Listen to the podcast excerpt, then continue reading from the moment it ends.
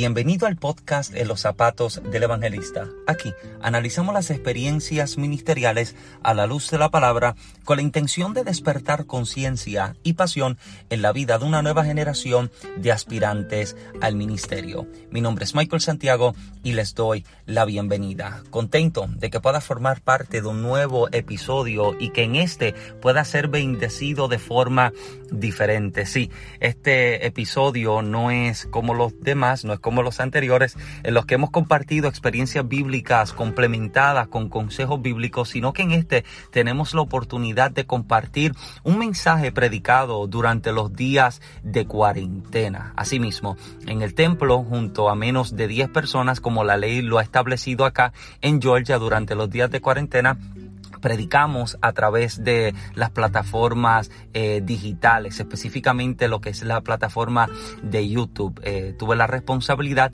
de compartir el así dice el Señor en un mensaje que eh, a mí sinceramente me desafía un poco anunciarlo por la responsabilidad que tengo de compartir lo que Dios habla a mi espíritu sin alterarlo y aun cuando la palabra que se nos establece es un poco eh, desafiante. Pido a Dios que pueda ser bendecido a través de este mensaje que lleva por título Sistema de Alerta. Si eres bendecido, te invito a que lo compartas con tu grupo de jóvenes, de líderes y de ministros para que de igual forma puedan ser bendecidos con el material. Sabes que a mí me puedes encontrar siempre en las plataformas de las redes sociales como Michael Santiago. De igual forma en YouTube me puedes encontrar como Michael en Genesis Blogs en el blog mío y de mi esposa. También puedes encontrar el material ministerial como los libros en los zapatos del evangelista, Toma tu lecho y anda y hágase tu voluntad en las plataformas de Amazon. Así que, eh, habiendo mm, anunciado lo necesario,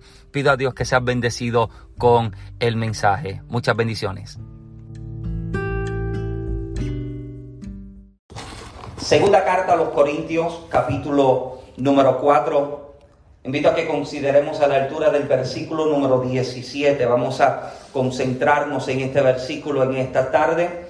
Segunda carta a los Corintios, capítulo 4, versículo 17. De la palabra del Señor de la siguiente forma, a la gloria del Dios Padre, Hijo y Espíritu Santo. Y los que van para el cielo dicen... Amén.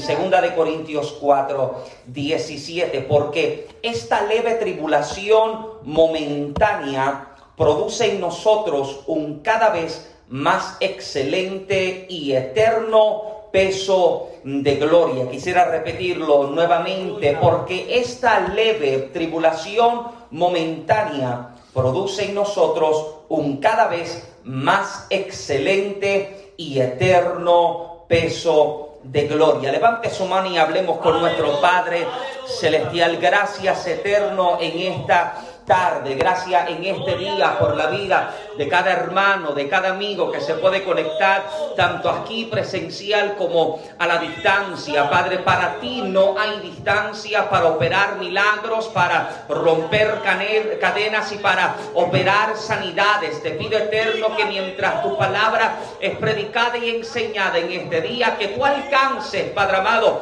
a la distancia, Padre amado, el que está cerca como el que está más distante, que tu palabra, Padre amado, tenga causa y efecto en la vida de cada oyente. Padre amado, creemos que mientras disertamos tu palabra, tú la confirmas con milagros, con señales y con prodigios por el poder de la llaga de Jesucristo. Yo hablo a toda dolencia, yo hablo a toda enfermedad y le doy orden a que abandone los cuerpos de mis amados ahora por el poder de la llaga de Jesucristo. Creemos, Padre amado, que estamos en nuestro mejor momento para escuchar y ver lo que tú has de hacer a nuestro favor. Bendice, Padre amado, la vida de cada uno de los que se conecta y de los que estamos presentes en este lugar. A ti, Rey, solamente a ti damos absolutamente toda la gloria. En el nombre del Rey Jesús damos gracias. Amén, Señor. Y amén. Los que estamos acá puede tomar su lugar y los que estamos allá en los hogares. Le invito a que nos acompañe un poco a compartir la palabra de el Señor. Quisieran poder predicar bajo el tema en esta tarde, eh, bajo el tema sistema de alerta, sistema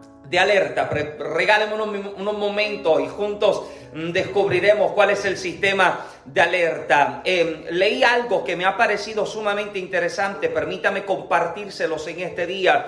Dice que en el año 67 después de Cristo, Nerón desató la primera gran persecución contra los cristianos. Era tal su deseo de ver a los cristianos ejecutados que mandó a sus siervos, ayudantes y soldados a que incendiaran la ciudad de Roma en fuego. Y mientras ésta era consumida por las llamas, Nerón subió a la torre de Mesena y comenzó a cantar el cántico del incendio de Troya y descendía y decía abiertamente que prefería la destrucción de todas las cosas antes que su propia muerte. En el 81 después de Cristo, el emperador Domiciano desencadenó la segunda persecución contra los cristianos y tan fuerte era su deseo de ver a los cristianos muertos que decía, que dicen, que mandó que todos los del linaje de David fueran ejecutados. Del año 107 al año 111 después de Cristo, Trajano desató la tercera persecución contra los cristianos. Aún después de su muerte, Adriano continuó esta tercera persecución en la cual fueron muertos más de 10.000 cristianos donde cientos fueron crucificados en los montes de Ararat. Pero mientras Trajano aún perseguía a los cristianos en esta persecución, sufrió el bienaventurado mártir Ignacio, que es tenido en gran reverencia y estima entre muchos. Este Ignacio había sido designado al obispado de, Antioquía, siguiendo a Pedro en sucesión.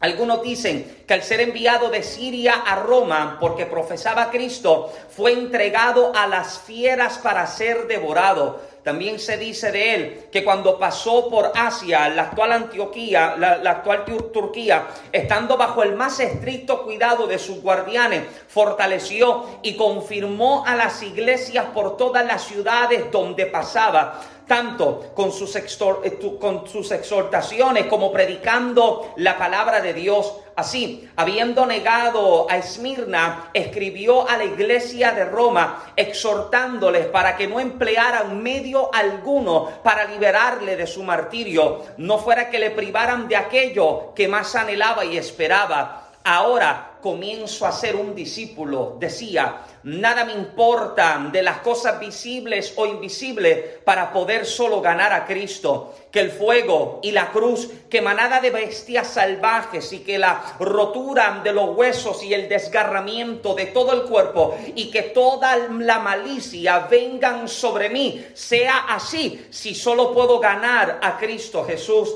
E incluso cuando fue sentenciado a ser echado a las fieras, Tal era el ardiente deseo que tenía de padecer que decía cada vez que oía rugir a los leones, soy el trigo de Cristo, voy a ser molido con los dientes de fieras salvajes para que pueda ser hallado pan puro. Lo interesante es que la iglesia del ayer, la iglesia que en el pasado se encontró atravesando circunstancias o momentos de dificultad, momentos de adversidad, te das cuenta de que nunca fue una iglesia que pidió que los momentos de prueba fueran quitados, nunca en sus oraciones se escuchó que las adversidades fuesen quitadas de ellos. Te das cuenta de que la iglesia del ayer nunca pidió que los momentos de prueba ni que los momentos de dificultad fuesen quitados de su vida. Al contrario, la oración de la iglesia del ayer era precisamente la preservación de ellos dentro de su momento de adversidad y de dificultad. No pedían que la persecución se detuviese, no pedían que la dificultad se acabase, no pedían de que los momentos de dificultad acabaran con su vida, sino que pedían que dentro de los momentos en que fuesen perseguidos, los momentos en los que sentían como que todo se acababa en ellos, que la gracia y que la misericordia del Señor estuviese con ellos de tal forma en que se sostuviesen de pie dentro de estos momentos. ¿Por qué? Porque era la mentalidad de la iglesia en este tiempo de que todas las adversidades y que todas las dificultades que tenían delante no estaban presentadas con la intención de hacer que la iglesia se muriera, sino que precisamente hiciera lo contrario ellos entendían que las, que las dificultades y que las pruebas que eran presentadas como persecuciones se estaban convirtiendo no en motivos de muerte, sino en motivos de gloria. Ellos entendían que la mayor gloria y honra que podían dar a Dios era entregando sus vidas por Él. Ellos comprendían que detrás de los dolores de prueba, Dios estaba obrando en estas otras cosas. Ellos entendían que esto no me hace retroceder, esto me hace avanzar. Ellos entendían esto no me mata, esto me vitaliza. Ellos entendían esto no me hace volver atrás ni de negar a Dios, al contrario, me hace creer y entender de que Él sigue siendo el Dios de mi vida. Esta era precisamente la mentalidad de la iglesia del ayer. Comprendían cuál era el propósito de los momentos de adversidad y deseo ser muy responsable con lo que el Señor habló a mi vida en estos días mientras hablaba con Él. Ellos comprendían que dentro de su historia la persecución siempre tenía algo de peso y relevancia en lo que era el propósito de Dios para su vida. Bíblicamente te das cuenta de que Dios siempre ha utilizado las fuerzas del enemigo de dos formas. Número uno, usa sus propias fuerzas contra las propias tinieblas. Te das cuenta de que rescata al perdido para rescatar a los perdidos. esto es lo interesante del Dios al que servimos, que mientras que el enemigo quizás diseña armas como para detener, como contrarrestar, como para ah, detener el avance, es lo que precisamente Dios utiliza contra de ellos para levantar y hacer avanzar. A la iglesia utiliza la misma opresión de ellos para hacer crecer a la iglesia. Siempre ha sido el avance, el propósito de toda oposición. Escuche bien, quien no es oprimido no crece. Mm. Y quien no ha crecido es porque no ha sido causa ni ha motivado opresión en su contra. Alguien debe estar conmigo y decir, eh, amén. Te das cuenta de que bíblicamente hay un José que si no es echado fuera de su casa por sus hermanos, no es rechazado, no es vendido, no es metido en una cisterna, no llega preso. Te das cuenta de que jamás llegaría al lugar que en sueños y visiones Dios le mostraba. Te das cuenta de que si Faraón no levanta resistencia y oposición contra los hebreos, en Egipto, los hebreos jamás se multiplicarían, saldrían y tomarían la tierra que por herencia Dios les había entregado. Te das cuenta de que si Jefté jamás habría sido echado fuera de su casa por su hermano, mañana nadie lo hubiera buscado y levantado como uno de los jueces para traer libertad al pueblo. Te das cuenta de que si Jesús no llega a ser vendido por 30 piezas de plata por un Judas, jamás llegaría a la cruz ni se convertiría en nuestro Salvador. Te das cuenta de que si Esteban no es apedreado a muerte, la iglesia jamás se movería y llenaría los confines de la tierra. La iglesia del presente debe entender lo siguiente, que lo que hoy estoy viviendo es parte del diseño que Dios ha presentado, no de matarnos, sino de hacernos crecer. Alguien que grite amén a eso en este día. No es lo que nos mata, no es lo que nos está deteniendo, porque, como he dicho, en sin, número, en número de ocasiones, creyente siempre busca al enemigo como el culpable de lo que vivimos, pero con los ojos de la fe yo puedo ver a Dios obrando en lo que hoy estamos viviendo. Y quisiera ser bastante objetivo en lo que hablo en esta tarde y soy responsable de mis palabras. Aún dentro del tiempo de dolor que estamos viviendo, Dios está en el asunto. Mm. Dios está, aun cuando duele. Dios está aun cuando somos distanciados. Dios está aun cuando somos separados. Entienda lo siguiente, que cuando el cuerpo muestra señales de dolor, lo hace con la intención de atraer la atención a alguna parte específicamente del cuerpo que está afectado. Escuche bien, el cuerpo siempre manifiesta fiebre como el indicativo de que hay algún tipo de infección o anomalía en el cuerpo. La fiebre es el sistema de alerta que el cuerpo comienza a despertar dándote el indicativo de que algo está mal. ¿Puedo predicar de verdad en esta tarde? El dolor que de pronto comienza a dar el cuerpo lo hace con la intención para que observes de que hay una parte que está afectada, hay una parte que tiene algún tipo de anomalía, hay una parte de que está tiene algún tipo de defecto. Escuche bien, Dios intenta atraer nuestra atención a algo en específico y mientras el Señor me hablaba esto en estos días, eh, mm, yo le preguntaba, ¿te aseguro de que quieres que yo hable? Mm, sígame si pueden esta tarde. Como iglesia no podemos ser relevantes a un mundo que se mueve si no, si no prestamos atención a las alertas que Dios nos está dando. No quiero enfatizar en algo superficial ni pasajero, sino en lo que verdaderamente tiene peso. Mientras que el cuerpo de Cristo se enfocó en competir y pelear por posiciones ministeriales, el mundo ganó ventaja y terreno en la dura, en la, eh, eh, eh, ganó ventaja contra nuestro matrimonio y contra nuestro ministerio. Mientras nos tirábamos por quienes predicaban mejores que otros, el mundo tomó ventaja de nuestros matrimonios,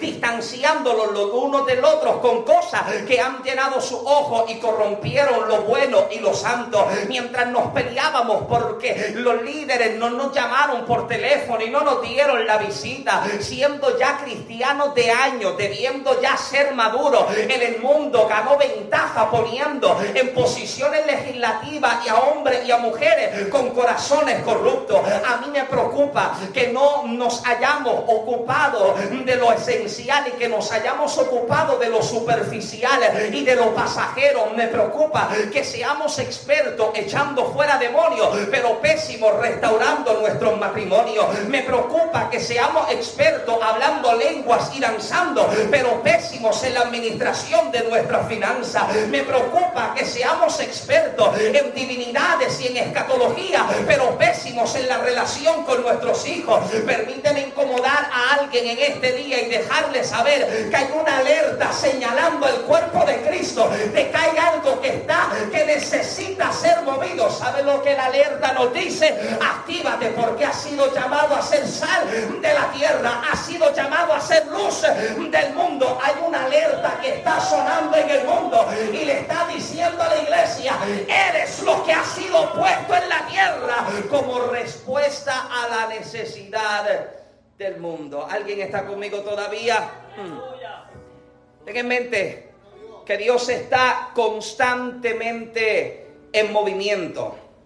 Y si Dios constantemente se mueve, ¿por qué nos detenemos? Quizás unos dirán es que no puedo llegar al templo. Y permítame preguntarte, ¿quién te dijo que tu ocupación en Dios estaba sujeta a las cuatro paredes del templo?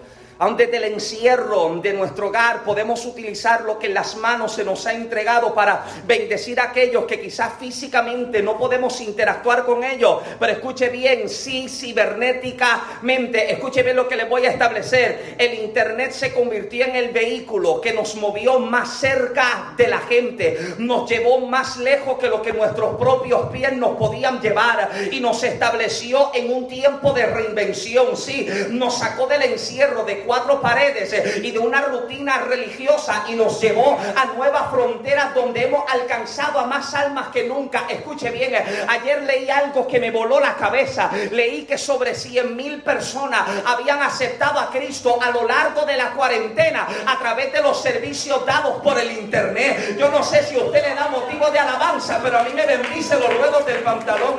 Las persecuciones a la iglesia y al cuerpo de Cristo son como el fertilizante que acelera el crecimiento de las plantas. ¿Sabes qué? A lo largo de sobre dos mil años, el cuerpo de Cristo ha sufrido persecución, pero no se ha muerto, no se ha detenido. Seguimos avanzando, seguimos creciendo, porque ha sido el diseño dado por Dios. Alguien dice amén, aleluya. Ahora, permítame predicar porque ya dejé de introducir en esta tarde. Aleluya. Permítame unos momentos. El apóstol Pablo declara, mira lo que el versículo 17 del capítulo 4 nos declara, porque esta leve tribulación momentánea, otra versión lo presenta, porque nuestra aflicción, la cual es temporal y sin importancia. Escuche bien, Pablo no minimiza las dificultades, como es evidente por la cantidad de veces que cataloga su sufrimiento. Regáleme un poco de paciencia. Mira lo que Pablo mismo, detallando la cantidad de persecuciones que ha vivido, nos muestra una cantidad de versículos para darle peso a lo que él entiende que él ha sufrido por la causa de Cristo. Primera de Corintios 4:11, hasta esta hora padecemos hambre, tenemos sed, estamos desnudos, somos abofeteados y no tenemos morada fija. Segunda de Corintios 1, 8 al 10, porque hermano, no queremos que ignoréis acerca de nuestra tribulación que nos sobrevino en Asia, pues fuimos abrumados sobremanera más allá de nuestra fuerza, de tal modo que aún perdimos la esperanza de conservar la vida, pero tuvimos en nosotros mismos sentencia de muerte para que no confiásemos en nosotros mismos, sino en Dios que resucitó a los muertos, el cual nos libró y nos libra y en quien esperamos que aún nos librará de tan gran muerte. Segunda de Corintios 4, 8 al 9, que estamos atribulados en todo, mas no angustiados, en apuros, mas no desesperados, perseguidos, mas no desamparados, derribados, pero no destruidos. Segunda de Corintios 6, 4 al 10, antes bien, nos recomendamos en todo como ministros de Dios, en mucha paciencia, en tribulaciones, en necesidades, en angustias, en azotes, en cárceles, en tumulto, en trabajos, en desvelos, en ayunos, en pureza, en ciencia, en longanimidad, en bondad y en el Espíritu Santo, en amor sincero, en palabra de verdad, en poder de Dios, con armas de justicia a diestra y siniestra,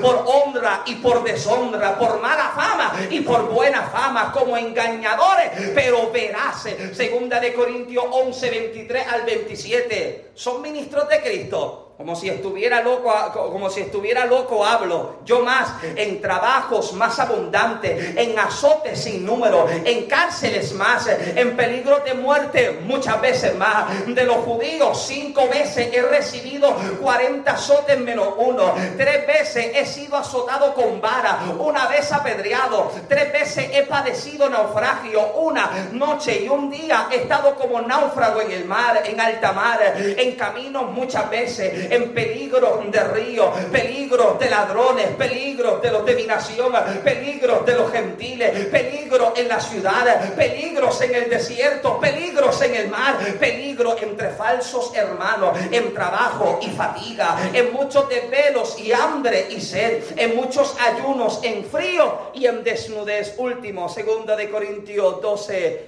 10. Por lo cual, por amor a Cristo, me gozo en las debilidades, en afrentas, en necesidades, en persecuciones, en angustias, porque cuando soy débil, entonces soy fuerte.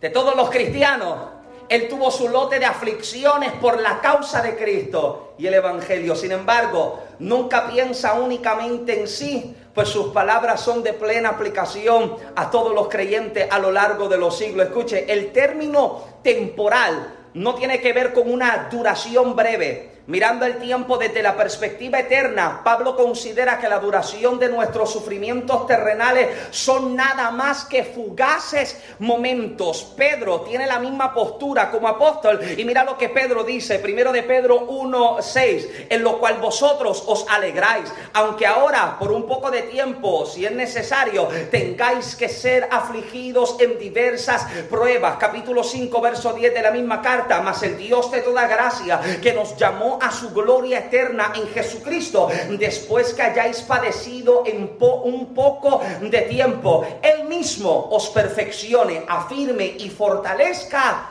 y establezca. Pablo no dice nuestra ligera aflicción, sino que Pablo dice nuestra aflicción es sin importancia. Y permítame hacer eh, recordatorio nuevamente de lo que el apóstol está diciendo, valga la redundancia, si hay alguien que tiene de qué quejarse, si hay alguien que tiene motivo para llorar, si hay alguien que tiene una razón para decir ya no aguanto, ya no voy, que a mí no me inviten, que yo no predico, que yo no canto, si hay alguien que tiene motivo para rendirse, alguien me sigue, si hay alguien que tiene motivo para no llegar a adorar a Dios, si hay alguien que tiene motivo para dejar el ministerio, este es el apóstol, sin embargo, el apóstol Pablo nunca ve las tribulaciones, ni las aflicciones, ni las diversidades de dificultades que ha vivido como excusa de retroceso, al contrario, lo está mirando como el motivo para sostenerse de pie y entender, a pesar de todo, Cristo me sostiene, a pesar de todo, Él está conmigo, a pesar de todo, Él sigue siendo mi Salvador. Aleluya. Él desea enfatizar que toda dificultad, sea cual fuere, es cosa sin importancia. Y quizás esto le estremezca eh, los sentimientos y las emociones a alguien, porque, mira, cuando yo me convertí, yo leí a Pablo, yo leí las cartas de Pablo, yo no me llevaba con Pablo, porque Pablo es fuerte. Hello. Pablo no llega con un mensaje de chipichapi, ni en, no, como en Puerto Rico diríamos, no llega medio enguañangado, no. Cuando Pablo viene, Pablo viene a tumbar cabeza, porque Pablo es fuerte en su mensaje. ¿Hay alguien acá? Pero si hay alguien que tiene de qué poder presentar y decir, esta es la evidencia de lo que he padecido, este es él. Y sin embargo, no utiliza esto como excusa de retroceso. Parece incongruente que el apóstol que padeció la lapidación de parte de los judíos en Listra, según Hechos capítulo 14, verso 19, quiera hacernos creer que aquella aflicción fue una expresión insignificante, pero no debemos perder de vista la verdadera intención de Pablo cuando contrasta lo temporal y lo eterno, lo insignificante y lo importante, la aflicción y la gloria. Mira cómo él declara nuestra aflicción produce en nosotros una eterna plenitud de gloria que excede todos los límites. Esto a mí me fascina. Cada palabra de esta oración es importante. Para empezar, el verbo está en presente de indicativo para indicar que se trata de una acción continuada. No podemos decir que la aflicción por ella misma merezca gloria, porque entonces todos los creyentes la desearían en gran manera e incluso buscarían tenerla cuando todo pase y termine. Entraremos en un mayor tiempo con una nueva mentalidad, porque aprovechamos esta temporada, pero si no nos preparamos, ¿cómo entonces manejaremos lo nuevo? Escuche bien, eh, esta temporada que nos ha tocado vivir, eh, este tiempo de aflicción que nos ha tocado por estos últimos meses, que nos ha estremecido, seguro que sí. ¿Que hemos llorado? Pues seguro que sí. ¿Que extrañamos a nuestros amigos, a nuestros hermanos, a nuestros familiares? Claro que sí. ¿Que nos ha hecho falta sentir el abrazo fraternal de los nuestros? De seguro, pero si dentro de esta aflicción me enfoco solo en ella, nunca salgo de ella. Si dentro de lo que yo vivo solo miro crisis, solo miro COVID-19, solo miro enfermedad y mi mente se queda concentrada en lo presente cuando esta temporada acabe. Como no me preparé para lo siguiente, lo siguiente avanzará sin mí y yo me quedaré aquí como iglesia que entiende que carga la respuesta de Dios para Adel, como iglesia que entiende que carga la respuesta para su casa y su familia. Debe entender que Dios está en movimiento y cada palabra que Dios te da no te la está hablando desde el ayer, no te la está hablando desde el hoy, Él te la habla desde el mañana y mañana Él te dice, acá está tu milagro, acá está tu liberación, acá está tu mejor tiempo, que esto no opaque lo próximo y lo venidero que estoy por traer. Ya estoy terminando, regáleme dos minutos y yo me voy contento a casa. Juan, de, Juan 17, 15, Jesús declara, no te pido que los quites del mundo, sino que los protejas del maligno. La oración del maestro no es la cancelación de la adversidad, sino la preservación dentro de ella. El apóstol entiende y puede ver las tribulaciones como la excusa de Dios para promover, transicionar y traer lo nuevo. Yo entiendo que esta situación que nos ha tocado vivir, algo Dios nos quiere enseñar dentro de ella. Algo Dios está trabajando en nosotros dentro de ella. Si dentro de esta temporada, ya, permíteme cerrarla acá. Si dentro de esta temporada no entiendo cuál es el propósito de Dios, no entiendo cuál es el objetivo de lo que Dios está haciendo, sencillamente perderé la mejor oportunidad para invertir en el propósito de Dios en mi vida. ¿Sabe la cantidad de gente que yo leo a diario que escribe en sus redes sociales que la, que, la cuarentena me tiene en encierro, que estoy aburrido, que no tengo nada que hacer, que no... ¿Sabe que estamos en el mejor momento para trabajar en nuestra vida espiritual? Estamos en el mejor momento para trabajar en el, en el propósito de Dios en nuestra vida. Como he dicho en las redes sociales en estos días, hay gente que está cargando el propósito de Dios, sea en disco, sea en un libro, sea en algún tipo de negocio o de empresa. Escuche lo siguiente, Dios no va a descender del cielo para escribir tu libro. Él no va a descender del cielo para hacerte tu disco. Él no va a descender del cielo para grabarte ni para trabajar con tu empresa. ¿Sabe qué le toca? Me toca a mí. ¿Y sabe lo que Dios me está diciendo? Te voy a separar por un momentito de tus amigos. Te voy a separar un momentito de tu familia. Te voy a separar un poquitito del cuerpo de Cristo como la iglesia. Y te voy a encerrar en las cuatro paredes de tu casa para despertar una alerta y decirte, hay algo en ti que lleva años que se ha dormido. Hay algo en ti que lleva años ¿Y sabe lo que Dios te dice? Permíteme guardar silencio en tu casa. Permíteme cerrarte puertas, oportunidades, viajes, trabajo, para que tú entiendas. Hay una alerta que está sonando en tu espíritu que te dice lo que Dios quiere contigo no es mañana, es ahora. Levántate y activa el poder y el propósito de Dios que en tu espíritu ha sido depositado. Pablo entiende, esto produce gloria.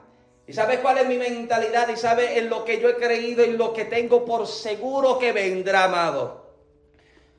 Cuando la gente habla de avivamiento, la gente se cree que avivamiento es danzar, correr y hablar lenguas.